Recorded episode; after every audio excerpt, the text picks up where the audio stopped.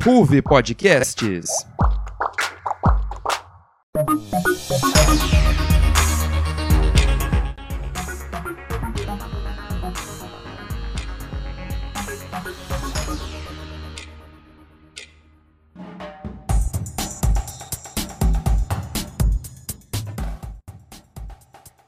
Olá, ouvinte do NJ Notícias. Começa agora mais uma edição do Rádio Jornal da RUV Podcasts. Em setembro, explicamos por que a fome está aumentando no Brasil. Para isso, traçamos o histórico do problema no país. Falamos sobre o impacto da inflação dos alimentos e das exportações do agronegócio. E destacamos a importância de políticas públicas. Nessa edição, vamos trazer os debates mais atuais sobre a crise hídrica. Acompanhe com a gente mais uma edição do NJ e saiba como a crise hídrica afeta o agronegócio. Entenda a relação entre a crise hídrica e a crise elétrica. Fique por dentro dos diferentes impactos da falta de água e conheça a atuação das políticas públicas nesse cenário. Eu sou Juliana Gotardi e está começando a edição do NJ Notícias sobre crise hídrica. A água é o elemento mais importante para a vida humana, sendo que nosso corpo é formado de 60 a 70% por ela. Mas a relevância da água não se limita às nossas funções vitais. Esse recurso é indispensável na produção de bens de consumo, tanto no setor industrial quanto no setor alimentício. Animais e vegetais também são dependentes da água para a sobrevivência. No caso de escassez desse recurso, todos os seres e setores mencionados sofrem. E é o que está acontecendo em 2021. A falta de chuva gerou uma crise hídrica, que está impactando de diversas formas, como na conta de luz e no preço dos alimentos e dos combustíveis. O agronegócio também não conseguiu fugir das consequências da seca de 2021.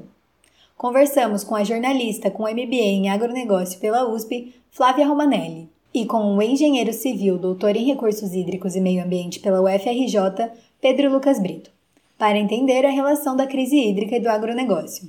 A reportagem de Lucas Lima e o roteiro de Pedro Gabriel. Seja bem-vindo, Pedro! Obrigado, Ju. O Brasil é um país que se beneficia do agronegócio para sua economia. Boa parte do PIB brasileiro é composto pelas commodities, chegando a cerca de 26%, segundo o levantamento feito pelo Centro de Estudos Avançados em Economia Aplicada, CPEA, e a Confederação Nacional de Agricultura. Por ser um setor de extrema importância para a economia brasileira, é de se esperar que seja analisado em tempos de crise. Passamos atualmente por uma crise hídrica, que vem atingindo em diversas formas a rotina dos cidadãos. Segundo o Operador Nacional do Sistema Elétrico, 70% da energia do país vem de hidrelétricas. Essas passam no momento por uma supressão de sua capacidade por conta do esvaziamento das represas perante a estiagem. Isso se reflete no agronegócio, que acaba com uma crescente nos preços pelo aumento do valor da conta de energia, diminuindo a produção. Segundo a diretoria de agronegócio, as plantações também são afetadas diretamente. Há um atraso nas principais commodities de exportação e deterioração da pastagem de rebanho, dificultando a alimentação e o desenvolvimento deles. Alguns exemplos são o café, a laranja e a cana-de-açúcar. Todos sofrem de alguma forma com a estiagem, tendo sua produção reduzida e os preços elevados. O café e a laranja tiveram uma queda de 30% frente ao ano anterior, refletindo seu preço nas prateleiras. Já a cana-de-açúcar, com seu atraso nas safras, aumenta o valor do etanol, mantendo ele na casa dos 70% em comparação com a gasolina comum. Tudo isso é sentido pela população no mercado. A equipe do NJ Notícias foi até as ruas para falar sobre o aumento do valor dos produtos alimentícios. Quais produtos você tem tido, você tem visto que tem tido maior aumento? Principalmente na carne, no frango, é, no refrigerante. A luz tem aumentado muito. É, o gás, o gás tem subido, subiu bastante também, né? Assim, e tem outros produtos também que a gente trabalha, igual o carvão, subiu bastante também. Até a água, hoje a gente foi comprar, já estava com valor mais alto. Vocês têm tido algum feito alguma ação para tentar diminuir os gastos? Ou... A gente vem cortando muita coisa, né? Ou então comprando do mais barato. Mas o agronegócio é o grande vilão da crise hídrica. Segundo o doutor em recursos hídricos Pedro Lucas Brito, o agronegócio é um dos fatores para a crise, por representar uma alta demanda de utilização, mas no todo representa um valor pequeno perto das crises climáticas, principal fator das secas. Quando colocado no papel, a quantidade que o Brasil gasta com água no setor é gigante perante a outros. Um levantamento feito pelo IBGE em 2017 mostrava que, de toda a água utilizada no país, 97,4% era destinada às atividades de agricultura, pecuária, produção florestal, pesca e aquicultura. Este valor, mais de 70%, era para os produtos agrícolas e apenas 1% para a indústria. Mas vale ressaltar que grande parte dessa água vai além de irrigação, sendo destinada para tanque de peixes e criação de gado. Pedro Brito fala sobre a questão da utilização da água e se há desperdício no meio. A agricultura irrigada é, não consome água de fato, né? ela retorna essa água para o meio ambiente de forma difusa. Ou seja, não há um lançamento é, direto nos corpos hídricos. Essa água infiltra no solo e do subsolo ela segue para é, os rios. Existem vários meios de evitar o desperdício de água, né, a eficiência, e entre eles é, se destaca o reuso de água. É uma prática cada vez mais é, importante, cada vez mais utilizada e que é, deve se investir muito nisso nos próximos anos, porque é, a medida que mais vai economizar água. A jornalista com MBA em agronegócio pela Exalc USP, Flávia Romanelli, nos explica um pouco sobre como funciona a legislação acerca do gasto da água. Sobre a legislação, existe sim algumas leis, tanto federais como estaduais ou municipais, que dão multa, né, para quem desperdiça água, mas não necessariamente ligada é, diretamente ao agronegócio, porque a gente não fala em desperdício de água no agronegócio, né? Toda água que é utilizada é realmente uma água que é necessária para a produção, para o agronegócio ser produtivo. Então, o desperdício de água no agronegócio não existe nenhuma regulamentação. Flávia ainda fala como uma atividade que depende tanto da água consegue sobreviver nesses tempos de crise hídrica. Como a agricultura brasileira ela é uma agricultura é, em grandes campos e abertas, ou seja, não é em estufa, não é em ambiente controlado, é, ela depende muito realmente do sistema de chuvas, né? É, é muito difícil você se antecipar a uma crise hídrica porque você depende dos reservatórios, né, para irrigação. Então não adianta só você saber que não vai chover. Como é que você vai estocar água suficiente, né? E você utiliza a mesma água que é usada para o consumo humano, né? Então não tem muito como é, garantir essa sobrevivência a longo prazo, né? O que dá é para ter um equilíbrio maior no ecossistema, para que esses momentos de seca não sejam tão graves e não tão presentes. Por fim, a jornalista fala como o agricultor trabalha com a água para ser usado o mínimo possível, uma vez que é um produto que ele paga para utilizar e não é vantajoso haver o desperdício. Então, na parte da agricultura, existe o que a gente chama de irrigação de precisão, porque o uso da água no agronegócio é ou para animal, né, bebê, ou é para irrigação, que são sensores, equipamentos que conseguem medir é, a umidade do solo e definir a quantidade exata de água que tem que ser é, colocada em cada local. Existem vários tipos de irrigação, por gotejamento, por dispersão, por pivô central, dependendo né, do, do tipo de cultura que é produzido e da quantidade de água. Então, assim, isso tudo hoje é, é o que a gente chama de agricultura digital. Então, é tudo programado, baseado em dados, para ser colocada a quantidade correta de água e necessária no solo para não haver nenhum tipo de desperdício. Crise hídrica afeta de forma direta na vida das pessoas que se veem sem água e sem alimento pela crescente dos preços. O que resta é uma mudança não apenas nos hábitos diários, mas de toda uma cadeia de produção para que o ciclo biogeoquímico da água continue normalmente e não falte para as futuras gerações. Pedro Gabriel para o NJ Notícias. Muito obrigada pelas informações. Há uma série de fontes de energia que são renováveis tais como a solar, a eólica, a geotérmica e a maremotriz. Essas opções são vantajosas pois colaboram com a diminuição do dióxido de carbono na atmosfera, com a redução do ritmo do aquecimento global e com a diversificação da matriz energética das nações. No Brasil, o que predomina são as hidrelétricas, que possuem um impacto ambiental maior em comparação com essas energias mencionadas. Além disso, outro problema de depender da oferta de água para a geração de energia é que em momentos de crise hídrica também acontecem crises energéticas. Para trazer mais informações sobre o tema, entrevistamos o especialista em recursos hídricos da Unesp, Jefferson Nascimento, que explicou a dependência do Brasil nesse setor. A próxima reportagem é de Giovana Leal e o roteiro de Edmar Júnior. Edmar, explica pra gente a situação energética do Brasil.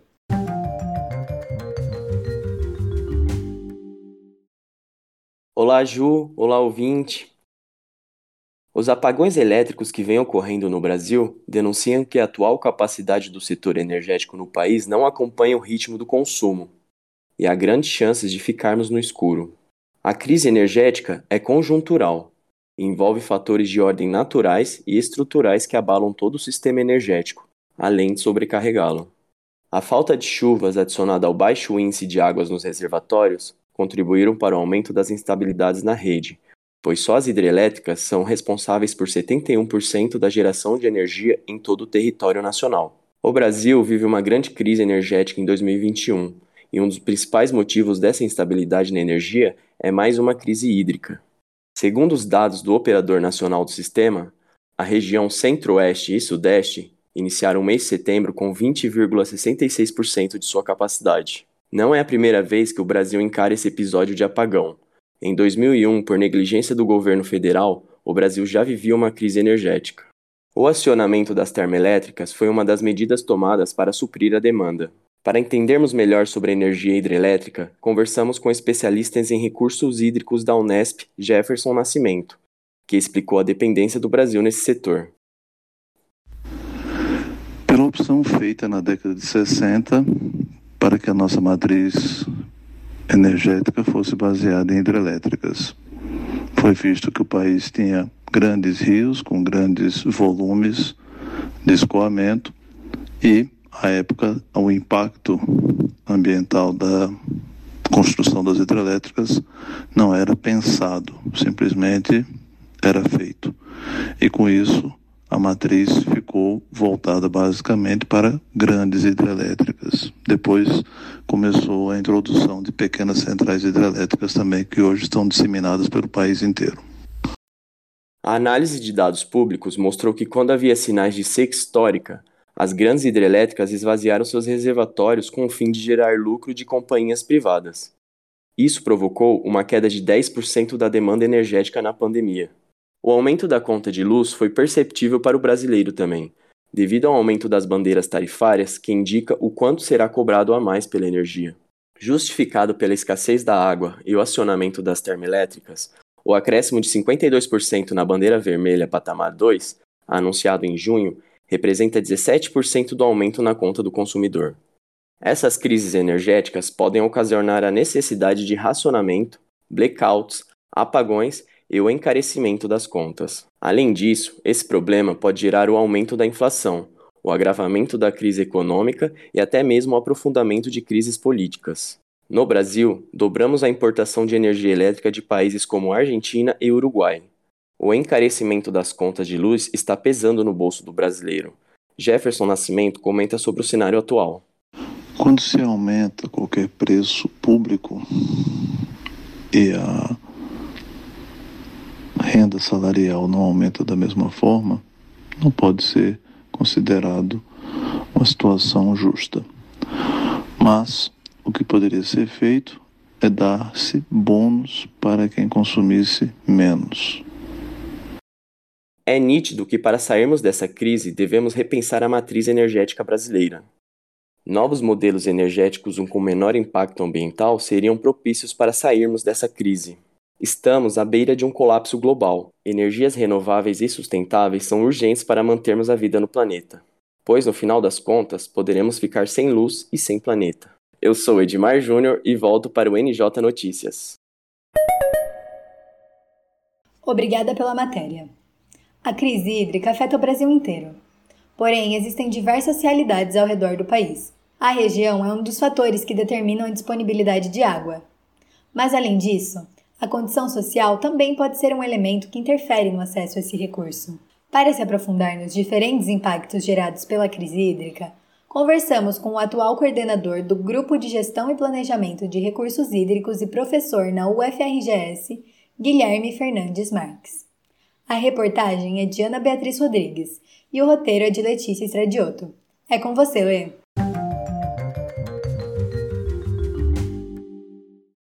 A Política Nacional de Recursos Hídricos, PNRH, também conhecida como a Lei da Água, foi instituída em 8 de janeiro de 1997. A PNRH estabelece instrumentos para a gestão dos recursos hídricos e possui condições para arbitrar conflitos no âmbito administrativo, criando assim um contexto em que é possível identificar problemas no uso das águas. O geral do plano é determinar um pacto nacional para definição de políticas públicas voltadas para a melhoria da oferta de água em quantidade e qualidade, a fim de gerenciar as demandas e considerar a água como um elemento estruturante para o desenvolvimento sustentável e a inclusão social. A política baseia-se no principal fundamento de que a água é um bem de domínio público. Nisso, a Bacia Hidrográfica é a unidade territorial para a implementação da Política Nacional de Recursos Hídricos. O atual coordenador do Grupo de Gestão e Planejamento de Recursos Hídricos, GESPLA, e professor na UFRGS, Guilherme Fernandes Marques, é engenheiro civil, doutor e pesquisador. Ele discutiu acerca das políticas de gestão dos recursos hídricos e sobre as possíveis otimizações nas operações dos recursos naturais com a produção do NJ. É, nesse sentido, a, a PNRH ela reformulou e modernizou todo o marco é, normativo de gestão da água no país, né? organizando então um conjunto de regras a serem seguidas e a atuação dos diversos organismos em prol de objetivos comuns, garantir a disponibilidade de água, né, fomentar o uso racional e proteger a população contra eventos críticos. Então, é a, as regras do jogo e a forma como nós vamos fazer é toda ela definida pela PNRH. Então, ela é um, é um elemento central aí dessa, dessa questão. Além disso, a gestão dos recursos hídricos deve ser descentralizada e contar com a participação do poder público, dos usuários e das comunidades. A Lei da Água deu maior abertura ao Código de Águas estabelecido em 1934 que, em vista do uso de hidrelétricas no Brasil, centralizou as decisões do poder público sobre o aproveitamento industrial das águas no setor elétrico. A missão da lei era estabelecer as regras para o uso múltiplo da água e manter como prioridade o abastecimento humano, e evitar a sede animal em caso de escassez. Atualmente, o Instituto Brasileiro do Meio Ambiente e dos Recursos Naturais, IBAMA, defende a maior vazão de água da usina para o abastecimento dos ribeirinhos, que fazem do rio sua morada e sustento, para garantir a preservação de espécies endêmicas em detrimento da maior geração de energia. Apesar de possuir 12% de todas as reservas de água do mundo, o Brasil sofre com a falta desse recurso em diversas regiões do país, isso pela distribuição de água.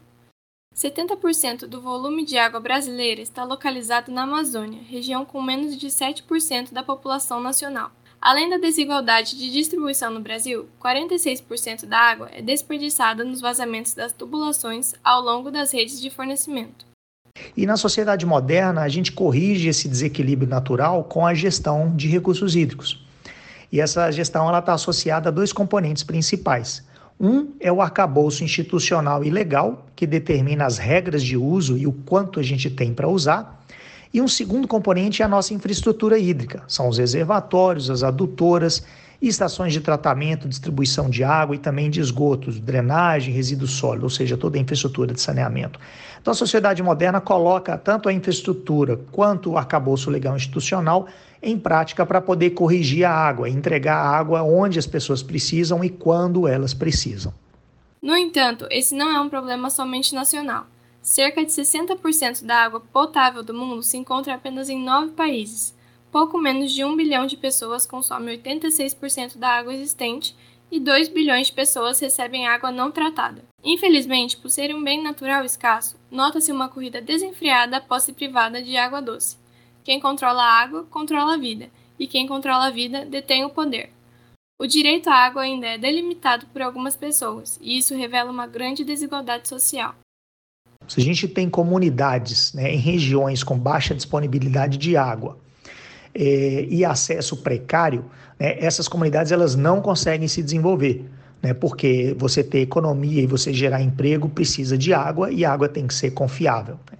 Além disso, esse acesso precário, né, especialmente devido a limitações da infraestrutura de saneamento e a falta de gestão adequada da água, Aumenta a incidência de doença, perda de dias de trabalho, perda de produtividade das pessoas, e isso só reforça mais ainda o ciclo da pobreza.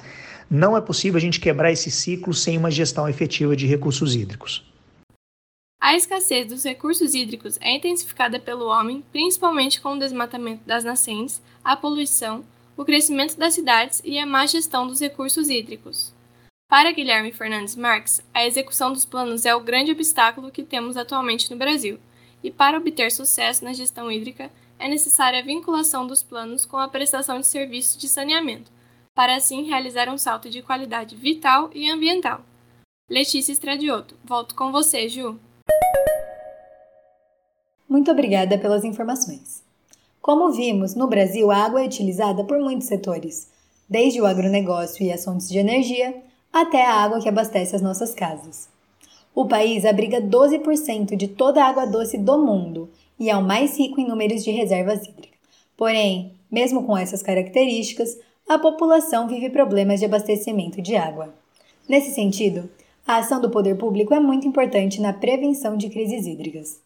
Para entender essa questão, conversamos com o professor de meteorologia da Unesp, Luiz Felipe Gozo, e com um advogado com pós-doutorado em Democracia e Direitos Humanos e também professor no Centro Universitário de Bauru, Luiz Nunes Pegoraro.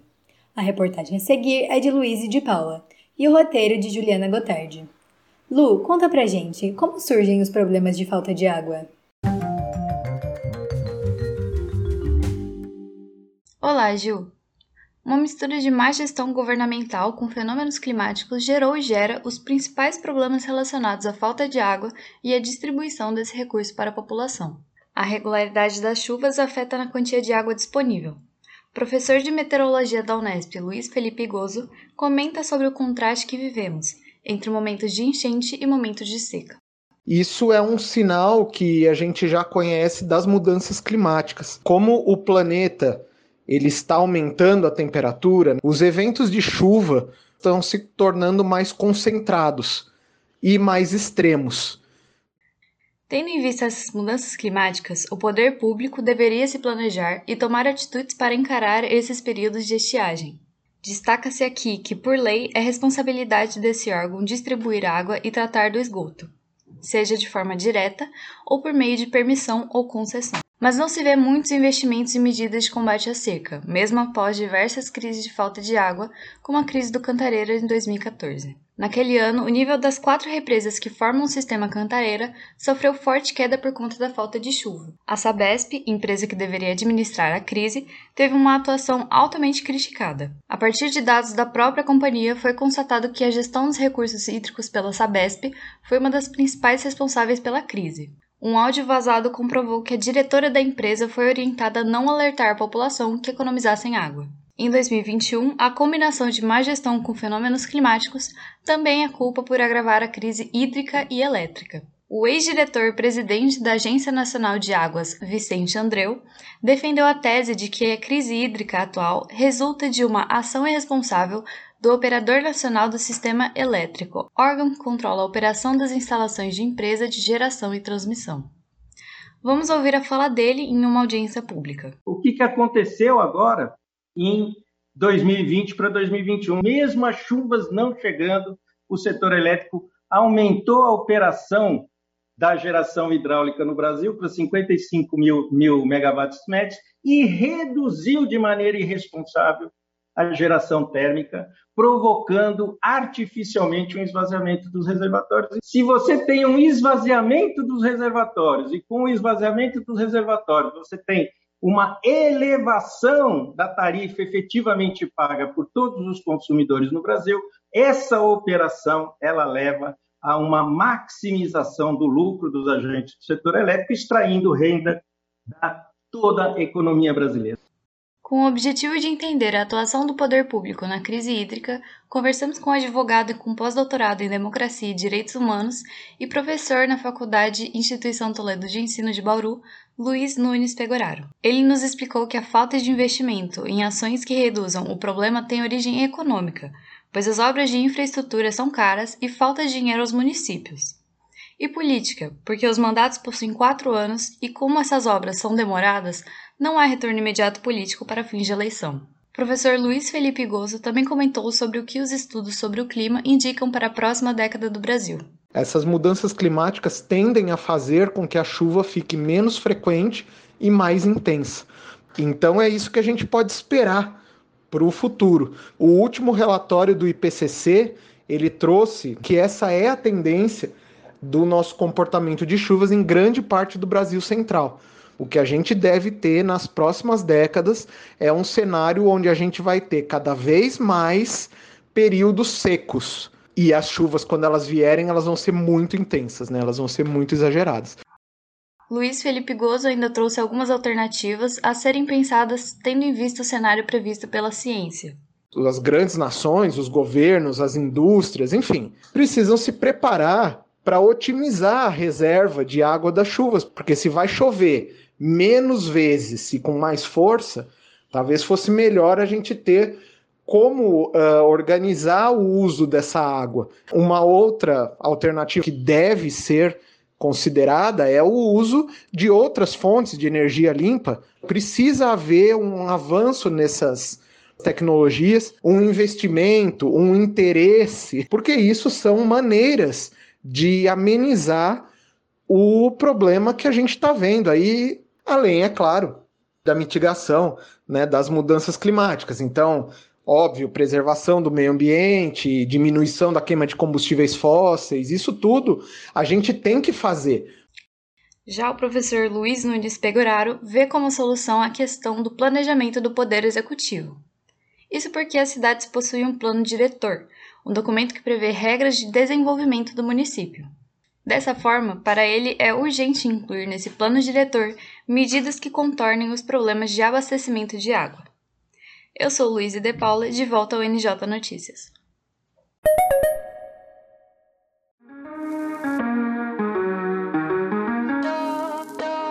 Você já imaginou quão difícil é se tornar um atleta profissional? Quantas crianças e jovens têm que se dedicar para alcançarem seus objetivos?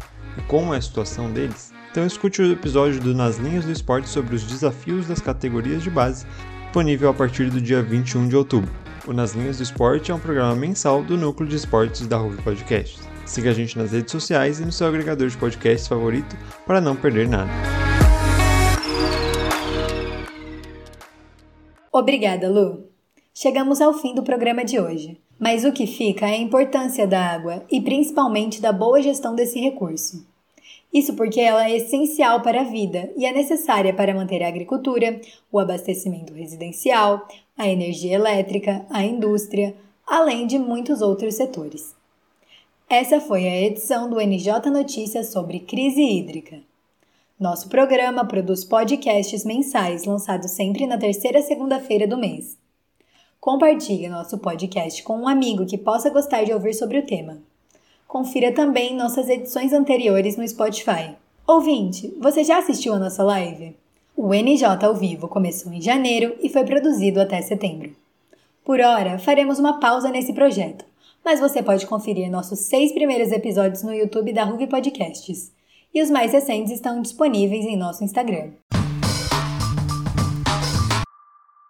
Como o tema desse mês foi crise hídrica, que tal falarmos sobre iniciativas sustentáveis?